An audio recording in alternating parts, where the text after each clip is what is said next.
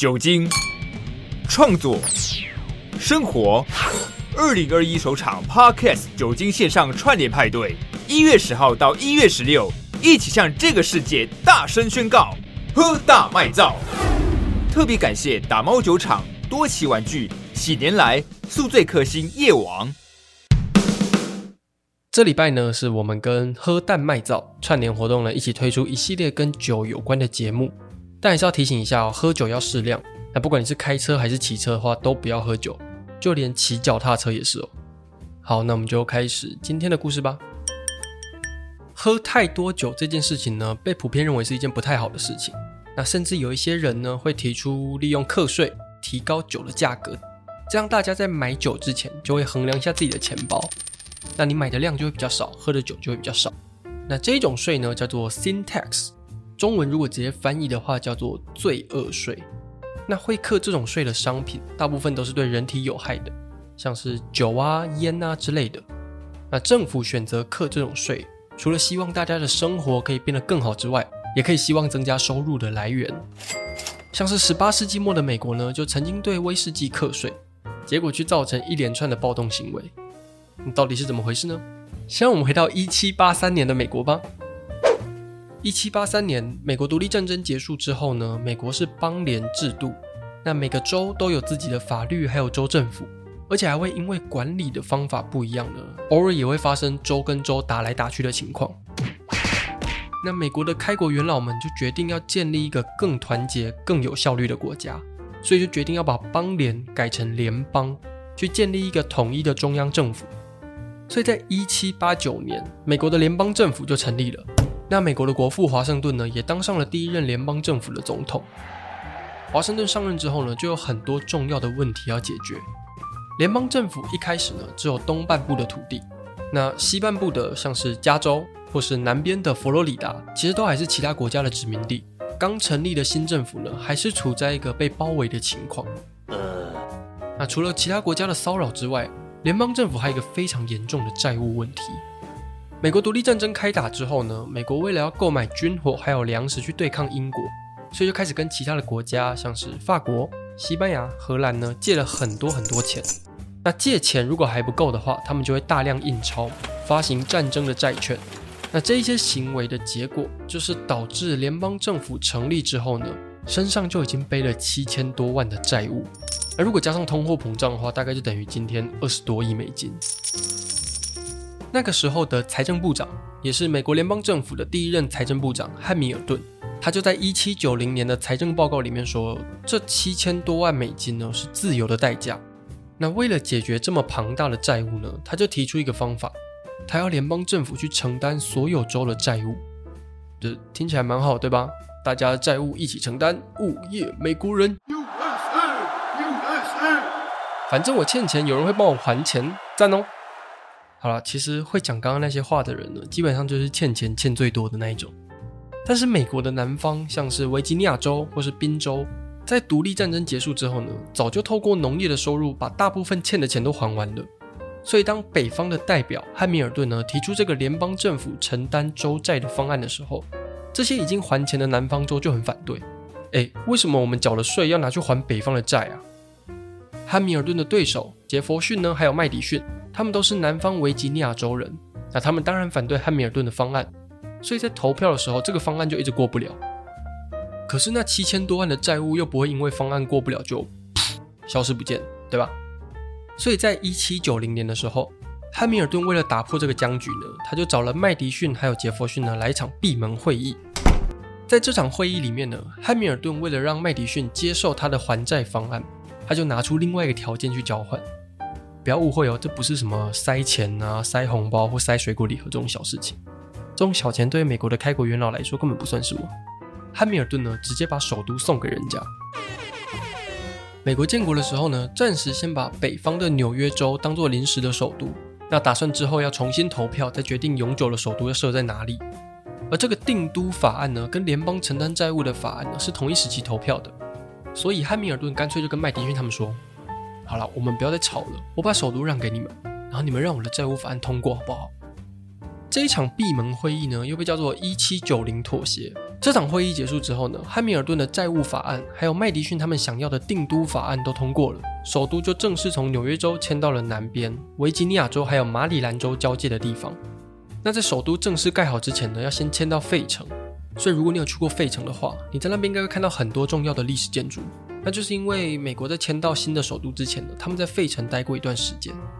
那直到一八零零年，首都才正式迁到了今天的华盛顿特区。但有趣的事情是，这场会议呢，虽然对美国的未来造成很大的影响，但会议的内容其实没有任何官方的正式记录。我们现在最主要呢，还是透过杰佛逊的私人记录去了解这个会议的过程。所以关于这场会议的传说呢，就在都市里面跑来跑去。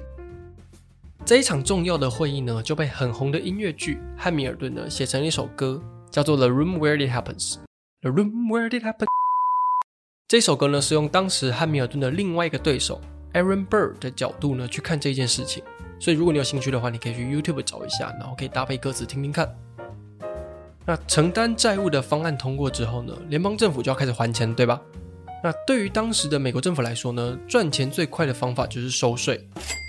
好了，我知道印钞票是一招，但那个时候的美国不像现在的美国是一个经济大国，无限印钞这件事情呢，对十八世纪的美国来说，容易造成严重的通货膨胀。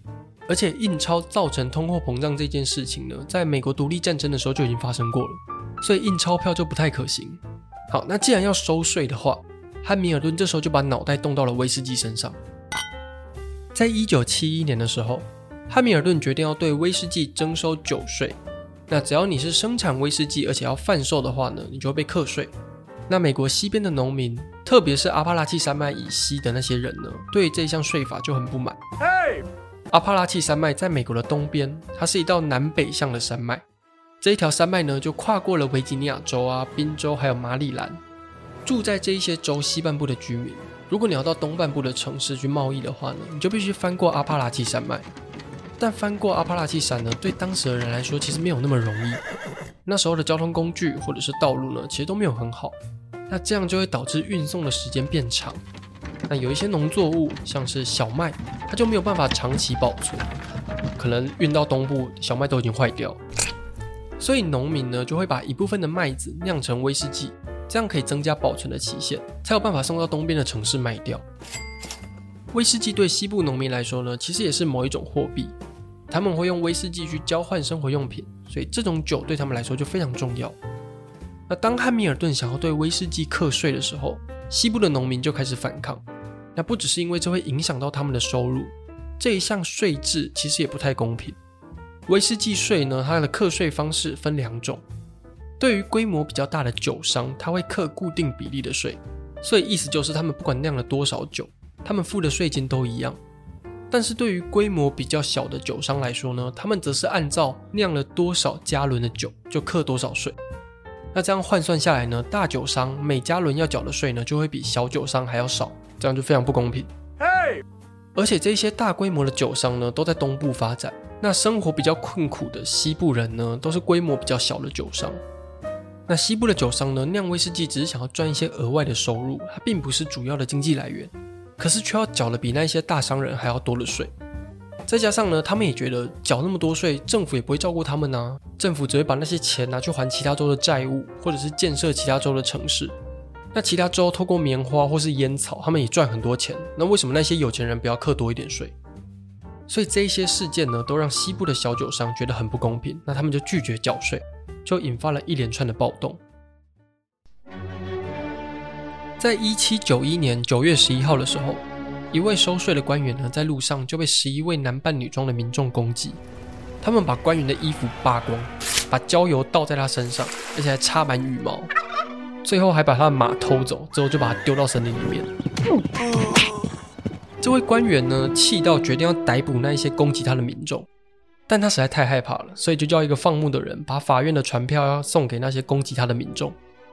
这个放牧人把船票交到对方手上之后呢，又遭受整套的霸凌仪式，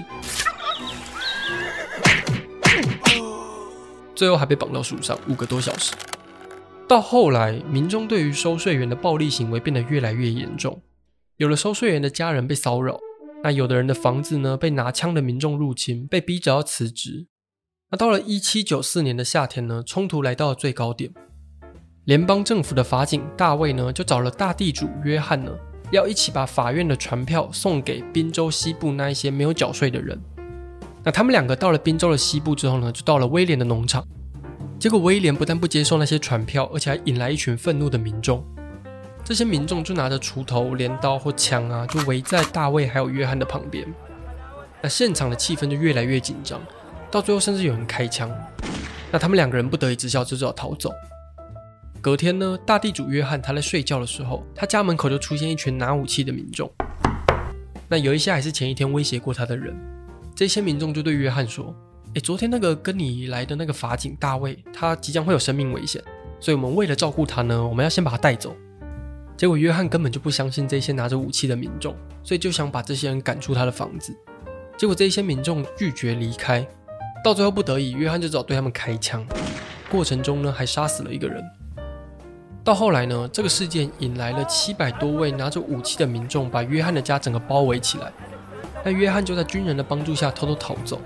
民众一气之下呢，就放火烧了他家，而且开枪去射杀旁边的军人。那没过多久，军队就投降了。这一场成功的暴动呢，也引发之后越来越大的抗议游行。在同一年的八月，甚至有多达七千多人在匹兹堡去抗议不公平的税制。而且抗议政府过度的袒护有钱人。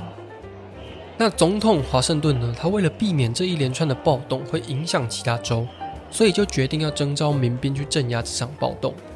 他最后征召了大约一万两千名左右的军队，并且由华盛顿本人呢亲自带兵要前往宾州的西部。那当华盛顿的民兵队伍来到宾州西部之后呢，其实并没有发生大规模的战斗，当地的抗议团体呢很快就解散了。那华盛顿的军队呢，也总共只逮捕了两个人，而且他最后也把这两个人给释放了。威士忌暴动呢，到这边就算是结束了。这一场威士忌暴动呢，对美国而言是一件很关键的历史事件，因为美国独立战争的原因呢，就是因为要抗议英国向美国随意的征收茶叶税，而且还不给美国人一些权利。所以当汉密尔顿要对威士忌课税的时候，当时的人呢，就把这件事拿来跟英国做比较，就连美国独立战争很有名的那一句话。No taxation without representation，也在威士忌暴动里面呢，被当作抗议的口号。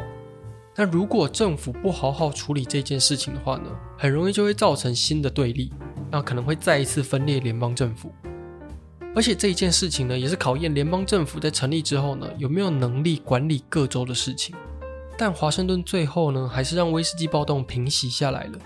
而这件事情呢，也让华盛顿在人民的心中形象变得更好。